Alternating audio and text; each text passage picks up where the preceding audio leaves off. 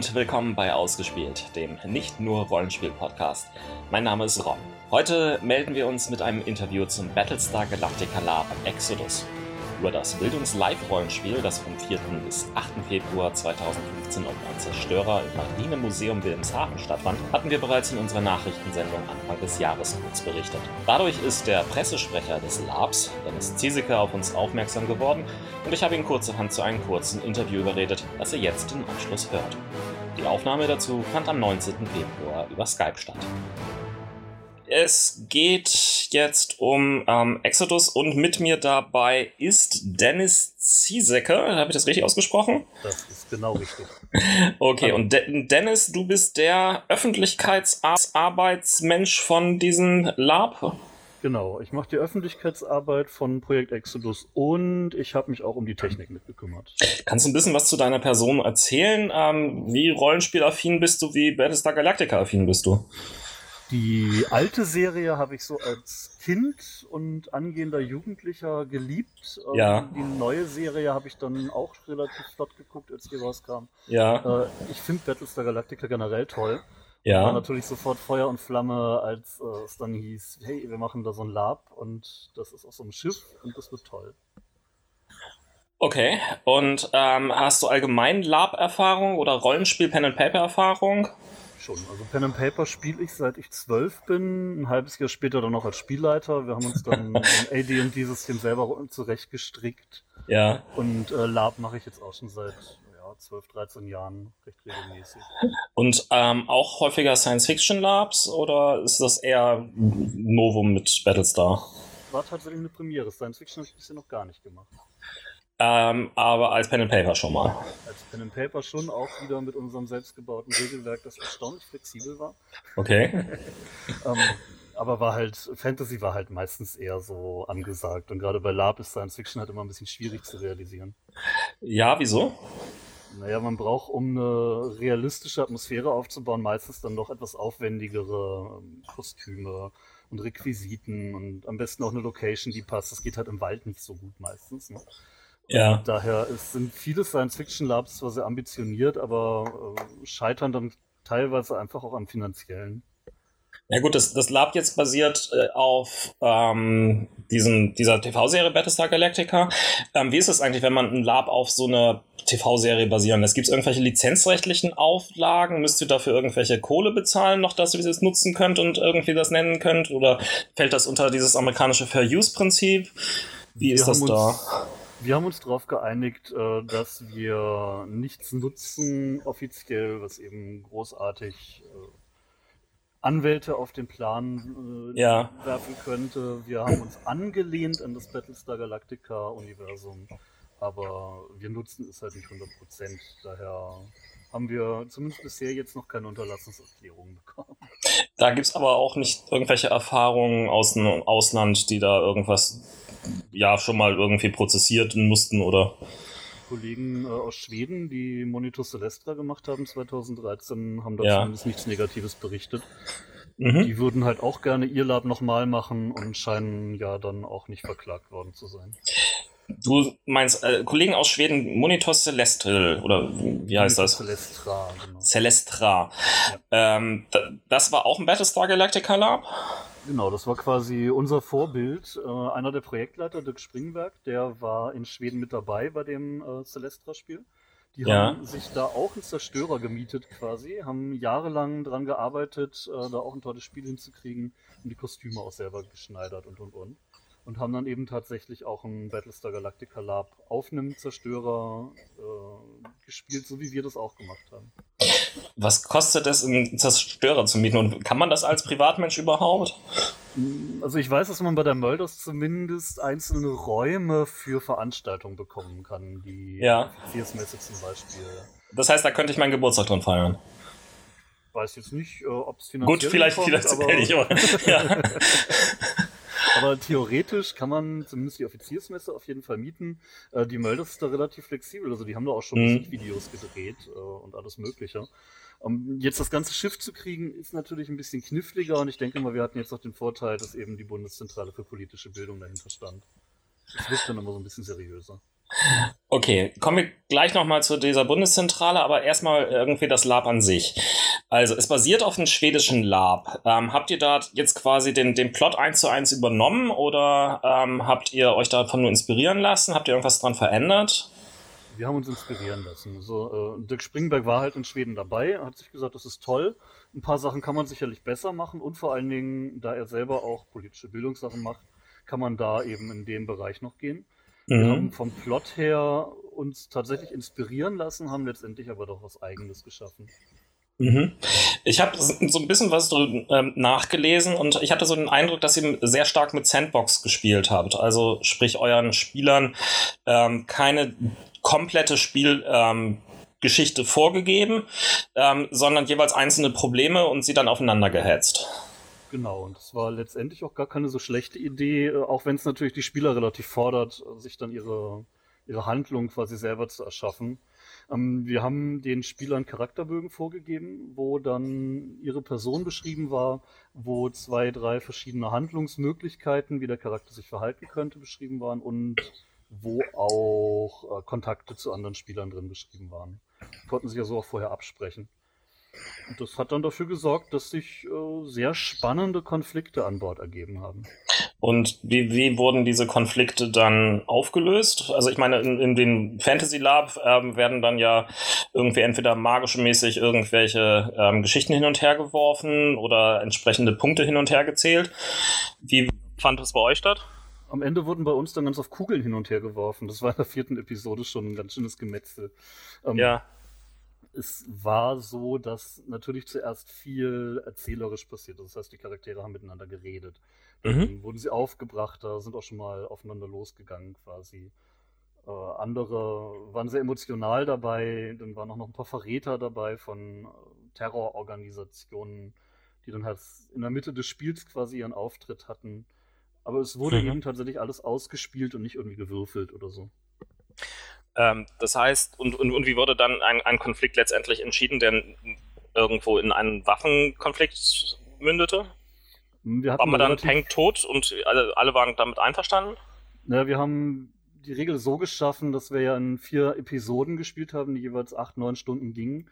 Mhm. Äh, und die Gefahr nahm dann von Episode zu Episode zu. Also das heißt, in den ersten Episoden konnte man eigentlich auch gar nicht sterben, es sei denn, man hat sich wirklich selbst dämlich verhalten.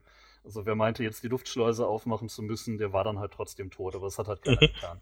Äh, ab der dritten Episode wurden die Verletzungen dann schwerer und in der vierten Episode konnte man tatsächlich dann auch erschossen oder erstochen oder sonst was werden.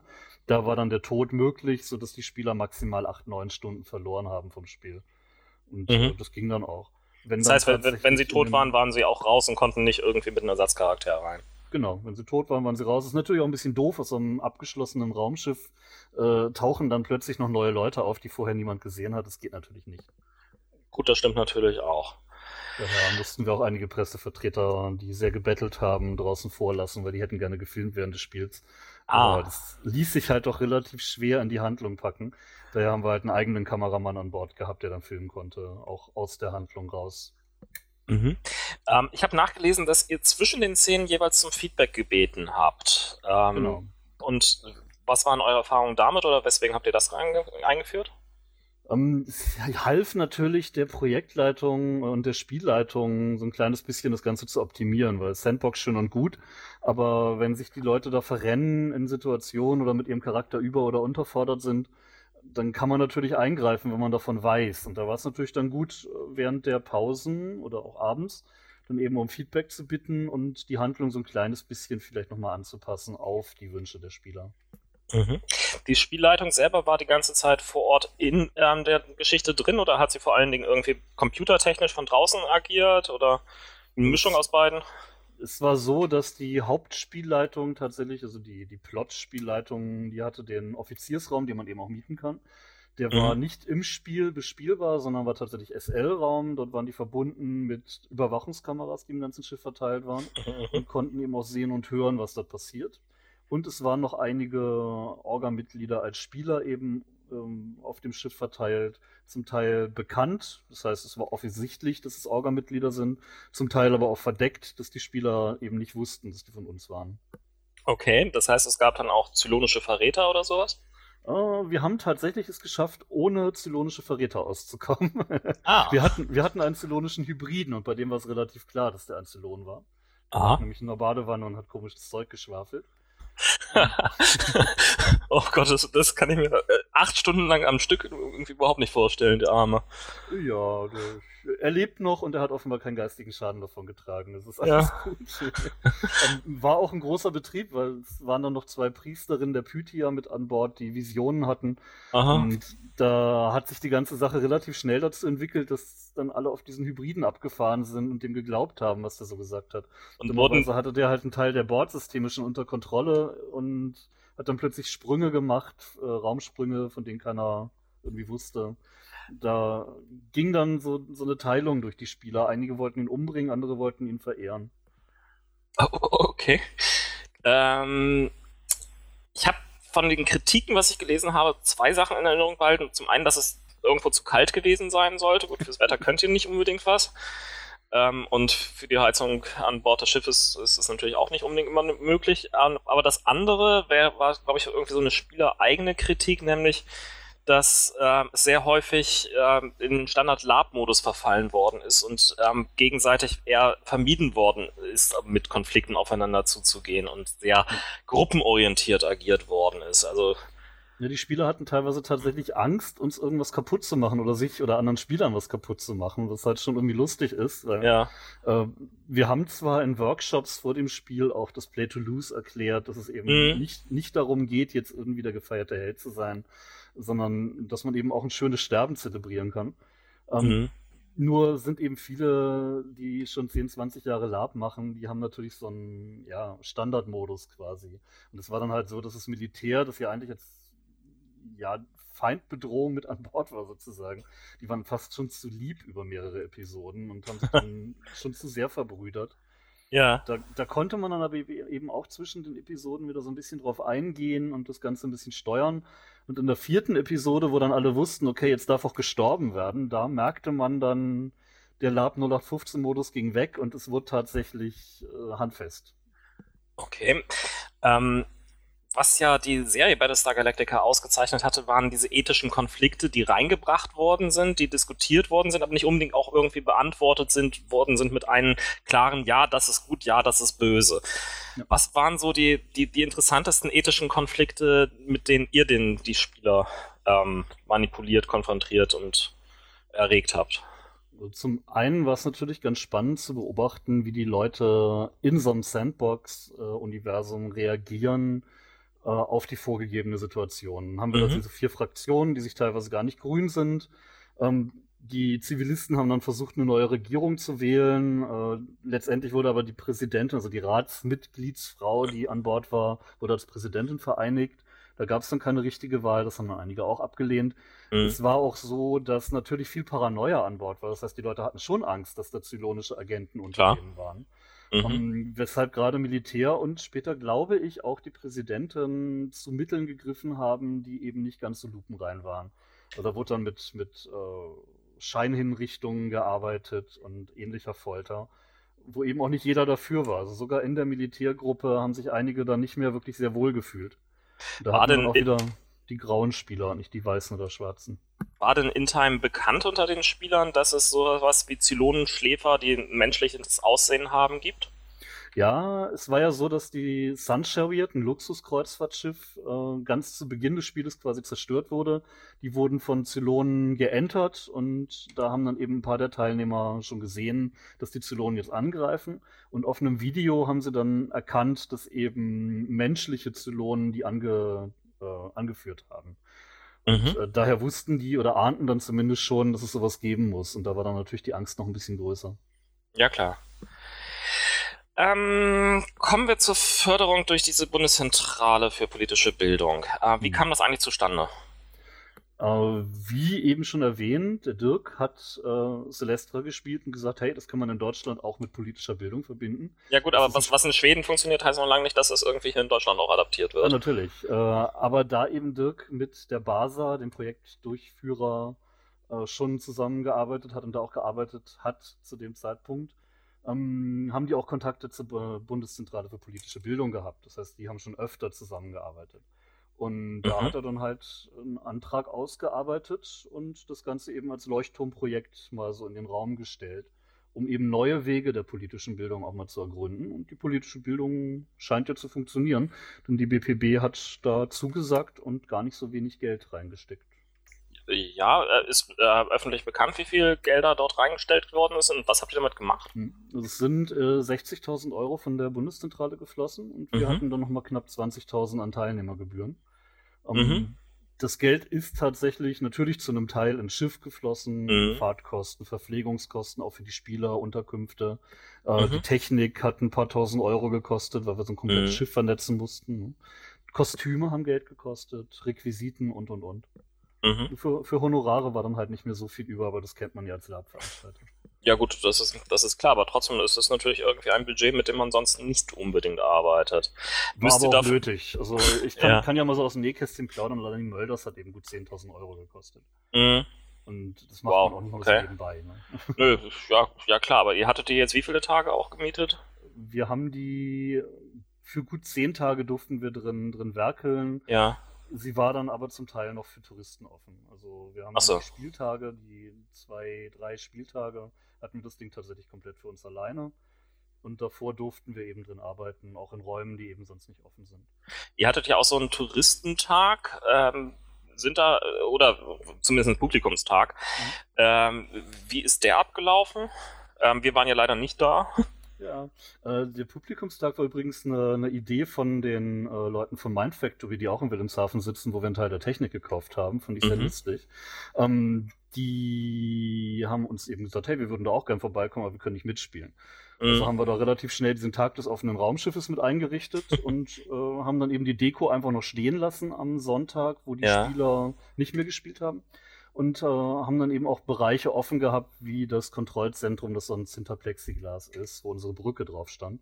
Mhm. Wo die Leute dann rein konnten und eben das Feeling so ein bisschen spüren. Das wurde ganz gut angenommen, weil mhm. eben auch in den Medien darüber berichtet wurde und beim NDR und überhaupt. Und da kamen dann teilweise auch Leute, die früher auf Zerstörern gedient haben, um sich das einfach mal anzugucken. Teilweise hunderte Kilometer gefahren.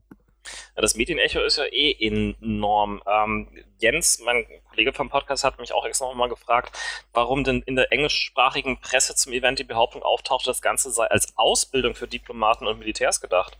Ja, das war spannend. Ähm, wir haben unsere Pressemitteilungen auf Englisch übersetzt und dann eben ganz mutig auch einfach mal an amerikanische und englische Medien verschickt. Mhm. Unter anderem hat dann The Verge eben Artikel gebracht, auch mhm. sehr positiven und gut recherchierten. Und wie das dann so ist, andere haben dann bei The Verge abgeschrieben, haben dann noch was füllen müssen, haben sich dann zum Füllen was ausgedacht und dann denkt man sich halt, ja, das ist halt eine deutsche Behörde, wenn die Geld für irgendwas gibt, dann macht die das ja nicht für ihre Bürger, sondern nur für ihre eigenen Leute. Ah, ja. Und da kam dann halt irgendwie durch news.com AU, glaube ich, so eine australische Newsseite, ja. kam dann das Gerücht auf, wir würden dann eben Politiker, Militärs und angehende Diplomaten in ethischen Sachen Sachen schulen. Und das haben dann sogar große Medien wie The Independent in äh, England übernommen, ungefiltert, mhm. und haben dann auch darüber berichtet. Und wir haben das Ganze jetzt halt im großen Stile klargestellt. Äh, Im Bildblog ist jetzt gerade ein Artikel darüber. ah, sehr schön. Okay, werden wir nachher auch verlinken bei unseren ja. Show Notes. Ähm, die Bundeszentrale, ähm, die gibt ja zum einen das Geld, freut sich sicherlich irgendwie über diese Pressearbeit, die ihr ja dann relativ gut hinbekommen habt. Gibt es denn da irgendwelche Rechenschaftsberichte oder verlangt sie noch irgendwelche anderen Geschichten von euch? Ja, die verlangt sogar ganz schön viel. Also, neben den äh, Beantragungsformularen und sehr viel Bürokratie mhm. muss am Ende natürlich auch eine Auswertung geschehen und die wird dann eben auch an die Bundeszentrale geschickt. Ähm, da muss man dann schauen, ob die das Ganze dann alles noch so positiv finden wie wir oder eben nicht. Mhm. Aber da bin ich jetzt persönlich nicht mehr beteiligt. Da haben wir eben auch ein eigenes Team für, das dann auch eine Auswertung geschrieben hat. Also Auswertung heißt, die Teilnehmer werden evaluiert und die stellen halt genau. fest, ähm, wie interessant ähm, sie das zum einen fanden und was sie irgendwie gegen, generell für ihren politischen Alltag gelernt haben oder sowas. Genau, wir haben, wir haben am Sonntag nach dem Spiel eben eine Reflexion mit angesetzt, wo die Spieler dann eben an verschiedenen Stationen nochmal so klassisch politisch gebildet äh, ein paar Dinge eben reflektieren durften. Eben wie sie das Spiel wahrgenommen haben, was sie für sich gelernt haben und auch in Zukunft. Gibt es denn irgendwelche besonderen Erkenntnisse aus dem Lab, die man so auf die heutigen politischen Herausforderungen anwenden könnte? Das ist, äh, was ich so von Spielern mitgekriegt habe im Nachhinein, äh, dass viele sagen, sie schauen sich die Nachrichten mittlerweile mit ganz anderen Augen an. Ja. Äh, ob das nun flüchtlingspolitische oder sonst andere Themen sind, militärische Themen. Wenn man selber in so einer Situation steckt äh, und vielleicht auch mitgekriegt hat, wie viel Gewalt einfach eine Pistole hat in der Hand von jemandem. Mhm. Und äh, was es für Auswirkungen hat, wenn das Militär zum Beispiel auch Einfluss auf die Präsidentin nimmt, dann sieht man eben diese ganzen Nachrichten mit etwas anderen Augen und nicht mehr ganz so naiv vielleicht wie früher. Okay. Ähm, noch eine andere Frage. Ähm, ihr habt das Ganze Exodus genannt. Ähm, das ist ja durchaus auch ein Begriff, der biblisch geprägt ist. Ähm, was macht ihr mit den ganzen spirituellen Anklängen aus Battlestar Galactica, die ja vor allem verstärkt in späteren Staffeln forciert worden sind und aufgetaucht sind und teilweise auch sehr kritisch gesehen werden von, von vielen Fans, die lieber das Sci-Fi irgendwie äh, vorangestellt hätten. Was macht ihr damit in den Lab? Du hast vorhin erwähnt, ihr hättet irgendwelche Priesterinnen schon dabei gehabt. Genau. Es, es war tatsächlich so, dass wir bei der Anmeldung relativ viel abgefragt haben von den Spielern schon. Nicht nur Körpergröße, Alter und Kontonummer, sondern eben auch ein paar, ja, also diese Bravo-Psychotests. Ne? Ja. Äh, Wie würdest du dich in so einer Situation verhalten? Und da kam raus, dass relativ wenig Leute eben mit dieser Spiritualität zu tun haben wollten. Mhm. Und dann hatten wir aber trotzdem eben diesen Hybriden an Bord und sind eigentlich davon ausgegangen, dass der am Ende der ersten oder zweiten Episode über Bord fliegt. Mhm. Weil die Leute halt Angst haben. Aber es hat sich tatsächlich komplett anders entwickelt. Die Spieler haben diesen Hybriden mehr oder weniger verehrt von sich aus. Es war gar nicht von der Spielleitung forciert. Mhm. Es ist, ist tatsächlich dieses, äh, dieses Göttliche ist dann von sich aus irgendwie im Spiel gelandet und hat sich da ganz stark verbreitet. Das war auch ganz interessant zu beobachten eigentlich. Offenbar brauchten die Leute was, wo sie hin äh, hoffen können. Okay. Ähm, und das ist auch etwas, womit die Bundeszentrale für politische Bildung ähm, einverstanden ist. Ich meine, Trennung Kirche-Staat ist ja durchaus auch so ein Diskussionspunkt, der man immer haben wird. Sagen wir es so, man kann natürlich bei so einem relativ offenen Spielverlauf nicht vorher fragen, ob die Bundeszentrale da jetzt ein Problem mit hat oder nicht. Das Ja. war tatsächlich Spielerentscheidung. Ja, gut, wie sicher. dieser Hybrid wurde. Äh, ob die dann damit ein Problem hatten, werden wir dann sehen, wenn die Auswertung ausgewertet ist, quasi. Okay, und dieses Feedback bekommt ihr dann auch von der Bundeszentrale oder wird das auch irgendwo veröffentlicht? Ich weiß ehrlich gesagt nicht, ob es veröffentlicht wird und wenn wo, äh, weil das läuft dann tatsächlich über die BASA, eben über den Projektträger. Und das sind dann wieder ganz andere Leute. Ah, okay. Ähm, gut, dann sind wir auch fast schon durch. Wie, wie sieht's aus? Es wird noch Fortsetzung geben. Ich meine, das war ja nicht das erste Battlestar Galactica Lab, was ihr gemacht habt oder wa- was Das- dort gemacht worden das- ist, oder? Es war das erste, was wir machen. Es findet noch regelmäßig äh, das 12 Colonies statt, mit denen wir Aha. zusammengearbeitet haben. Äh, von denen haben wir eben ganz viel Paperwork bekommen, diese ganzen tollen Poster, die man an den Wänden sieht Ja. zum Beispiel. Und äh, auch die Software, die den Schiffssimulator da macht, äh, das Mhm. ist eben auch auf deren Mist gewachsen. Äh, wir selber haben jetzt noch keine genauen Pläne, weil jetzt das gesamte Team erstmal in den Tiefschlaf verfallen ist und eine ganz fiese Zylonengrippe offenbar mit von Bord genommen hat. Denn äh, du hast es vorhin angesprochen, es war wirklich schweinekalt auf dem Ja, ja klar, Ähm, kann ich verstehen. Schiff. Sollte aber ja auch, ne, war ja Weltraum und kalt und kaputtes Schiff.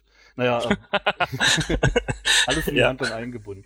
Ähm, naja, letztendlich ähm, hoffen wir tatsächlich, dass wir äh, ein zweites vielleicht noch machen können. Ich persönlich würde auch super gerne mit den Celestra-Leuten zusammenarbeiten Ja. und eine Art vernetztes Lab machen in Schweden und in Deutschland vielleicht gleichzeitig, aber das ist nur eine Spielerei im Kopf. Oh, auch interessant. Wir hoffen das alle quasi und wir wissen aber leider nichts. Was für einen Vorlauf braucht man eigentlich, wenn man so einen Antrag an die politische äh, Bildungszentrale stellt? Eine äh, Bundeszentrale für politische Bildung, so. ähm, es war wohl so, dass der Antrag vor ungefähr einem Jahr gestellt wurde Ja. und im September letzten Jahres wurden dann die Mittel bewilligt. Wow, okay. Also ein bisschen Zeit sollte man sich schon nehmen, wenn man mit denen zusammenarbeitet. Und man muss eben auch damit leben, dass man tatsächlich komplett unkommerziell arbeiten muss, also komplett ohne Gewinnabsicht. Mhm. Auch die Technik, die dann dafür angeschafft wurde, zum Beispiel, darf danach nicht weiterverkauft werden. Ja gut, aber das könnte in, in Form von irgendwelchen gemeinnützigen Vereinen oder so weiter noch erstmal noch Natürlich, aufbewahren. da, da darf das weiter genutzt werden. Mhm. Aber wir könnten jetzt zum Beispiel nicht sagen, wir machen Exodus 2 äh, über Crowdfunding finanziert und benutzen die Computer weiter. Mhm. Das dürfen wir dann halt wieder nicht. Okay, das heißt, ihr seid darauf, darauf angewiesen, dass ähm, Exodus 2 entweder weiterfinanziert wird von der Bundeszentrale oder ähm, allein über Teilnehmerbeiträge, also dann wahrscheinlich nicht mehr an Bord eines Schlachtkreuzers. und generell auch nicht mit diesem Aufwand. Äh, Ja. Allein über Teilnehmerbeiträge, wie gesagt, das waren knapp, knapp unter 20.000 Euro. Äh, klingt jetzt erstmal viel, ist aber für den Aufwand, den man da reinsteckt, auch mit den ganzen Computern, natürlich eher gar nichts. Und Ähm, ja, Wie viele Teilnehmer hattet ihr denn dann? Oder beziehungsweise was hat jeder Teilnehmer dann ungefähr im Durchschnitt gezahlt? Wir hatten 65 zahlende Teilnehmer und insgesamt Mhm. 80 Spieler an Bord. Der Rest kam dann eben von uns dazu. Mhm. Ähm, die haben pro Person zwischen 250 und 300 Euro bezahlt, je nach Rolle. Mhm. Die Flüchtlinge haben halt eigene Kostüme mitgebracht, normale Alltagskleidung. Die haben dann 250 Euro bezahlt und die, die von uns kostümiert wurden, haben 300 Euro bezahlt. Ähm, gibt's eigentlich, gäbe es sonst noch eine TV-Serie ähm, oder also eine andere neben Battlestar Galactica, die sich für so ein politisches Lab anbieten würde? Fällt dir da was ein? Schwierig, weil die wenigsten Serien tatsächlich auch ja, so vielschichtig mit nicht nur Schwarz-Weiß-Charakteren arbeiten. Ja. Battlestar war ja jeder Charakter irgendwie sowohl gut als auch böse, wie das im echten Leben ja meistens auch ist. Mhm. Äh, die Leute waren vielschichtig. Und Adama war nicht nur der böse Militär, er war auch der nette Vater und hat ja auch politisch positive Entscheidungen getroffen. Lower Waslin hat aber trotzdem in der Serie auch Folter beantragt. Ne? Ja. Ähm, Das war schon spannend und ich kenne jetzt ehrlich gesagt kaum eine Serie, die so vielschichtig ist. Man könnte einen Firefly Lab machen, das wäre vielleicht noch ganz spannend. Okay, Firefly. Hm? Ja, auch Ja. mal ganz nett. Hat ja auch einige nette Anspielungen und sieht auch ganz cool aus. Kann ich mir auch durchaus interessant vorstellen. Ja? Ansonsten gibt es ja klassische Star Trek Labs, gibt es ja auch in Deutschland. Ja. Nur, das ist mir persönlich jetzt halt einfach, äh, ist, ist mir die Handlung ein bisschen zu platt. Die Charaktere sind halt, ja, so ein Wesley Crusher ist halt einfach nur gut, ne? Mhm. Und der, der hat jetzt keine großen Handlungsmöglichkeiten. Wie soll man den spielen? Naja, es ist, ist halt die Frage, wie, wie stark man dort in dieses Sandboxing gehen will, was, was ihr gemacht habt. Ja, Man kann da ja auch linearer eben- machen. Wie stark man dann eben auch den Charakter der Serie verfälscht, wenn man den Leuten eben Charaktere vorgibt, die in der Serie bestenfalls als Bösewicht taugen würden, dann aber plötzlich Kapitän auf dem Schiff sein müssen.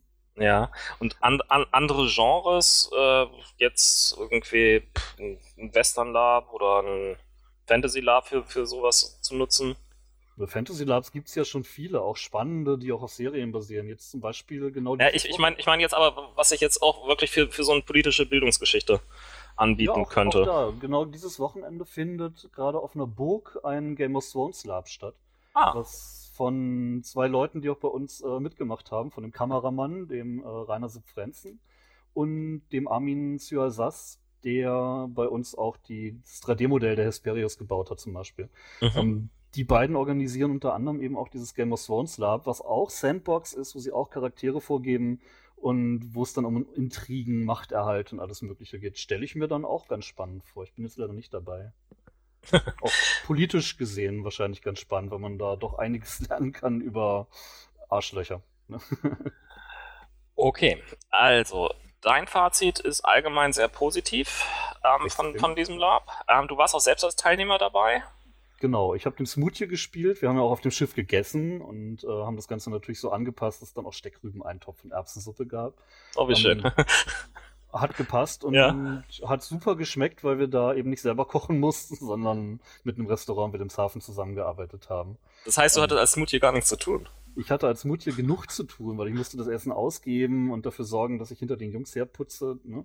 Äh, es war schon mehr Arbeit, als ich gedacht hätte, auch wenn ich nicht kochen musste. Aber Was- dir was hat's Spaß gebracht. Ja, es war super. Ich war ja mal in der Messe und habe natürlich viel mitgekriegt vom Spiel und habe dann eben auch gesehen, wie dann da sich dramatische Szenen abgespielt haben. Da wurde dann der, der Mafia-Boss vom Militär erschossen und äh, alles Mögliche direkt vor meinen Augen. Ähm, und einmal war es dann sogar so, dass der Küchenhelfer vom Lanis, von dem Restaurant, das uns eben bedient hat, äh, der kam rein und wollte die Erbsensuppenreste abholen und war eben Ja. kein Spieler, sah aber halt aus wie so ein Zivilist. Ne? Kam dann durch die, ja, bei uns Luftschleuse, durch das Schott nach drinnen und hatte plötzlich Ja. eine Maschinenpistole am Kopf und wurde angebrüllt, er soll sich auf den Boden legen. Ach du Schande. War, Da- war er eingeweiht? Er wusste, worum es geht in dem Spiel, aber geschockt war der dann trotzdem. Ja. Der ist genau in die Szene reingeplatzt, wo die Präsidentin erschossen wurde von dem durchgedrehten Kameramann. Ähm, wo das Militär natürlich absolut 180 war. Und der kam dann in meine Kombüse gekrabbelt und guckte sich nur ängstlich um und meinte, ich wusste ja, worauf ich mich hier einlasse, wenn ich reingehe. Aber dass das so krass wird, hätte ich nicht erwartet. Das ist natürlich aber auch ein tolles Kompliment. ja, total. Äh, der hat auch Spaß gehabt, trotzdem. Okay, Dennis. Ähm, ich bin soweit mit meinen Fragen am Ende. Gibt es sonst noch irgendwas, was du unseren Hörern mit auf den Weg geben möchtest? Oder irgendetwas, was du, ähm, wir haben ja immer unsere Ich liebe es Rubrik am Schluss unserer Nachrichtensendung, wo wir irgendetwas vorstellen, was wir unbedingt empfehlen wollen. Also es könnte ja jetzt zum Beispiel auch eine andere TV-Serie oder sonst was sein. Oh, ich würde mir einen, einen Exodus 2 wünschen. Das wäre so meine ja. große Hoffnung. Ähm, von mir aus auch ein Zerstörerlab im anderen Setting, Firefly oder Star Citizen bietet sich ja auch an. Das wäre ja. ein Wunsch. Äh, ansonsten kann ich tatsächlich, wer es wieder erwarten noch nicht gesehen hat, Firefly und natürlich äh, jedem ans Herz legen. Ich weiß nicht, ob es Menschen gibt, die die Serie nicht kennen, aber Gerüchte weiß nicht. Wir haben sie, glaube ich, schon genügend geliebt, aber es ist immer sinnvoll, das nochmal wieder zu wiederholen. Ich merke auch immer wieder, es gibt Leute, die kennen es noch nicht, warum auch immer. Gut, dann danke ich dir für dieses nette Gespräch. Ähm, ja. Klang auf jeden Fall alles sehr spannend. Ich wünsche euch viel Erfolg jetzt auch irgendwie mit der Nachbereitung. Drücke die Daumen, dass die Bundeszentrale das ebenso optimistisch sieht wie die westlichen Medien und auch wir. Ähm, ja, mehr fällt mir nicht ein. Das heißt. Wenn es 2 gibt, sagen wir euch rechtzeitig Bescheid und dann sehen wir uns vielleicht an Bord. ja, wir werden es auf jeden Fall gerne ankündigen auf unseren Kanälen. Und ja, dann danke ich dir und äh, noch einen schönen Abend. So say we all.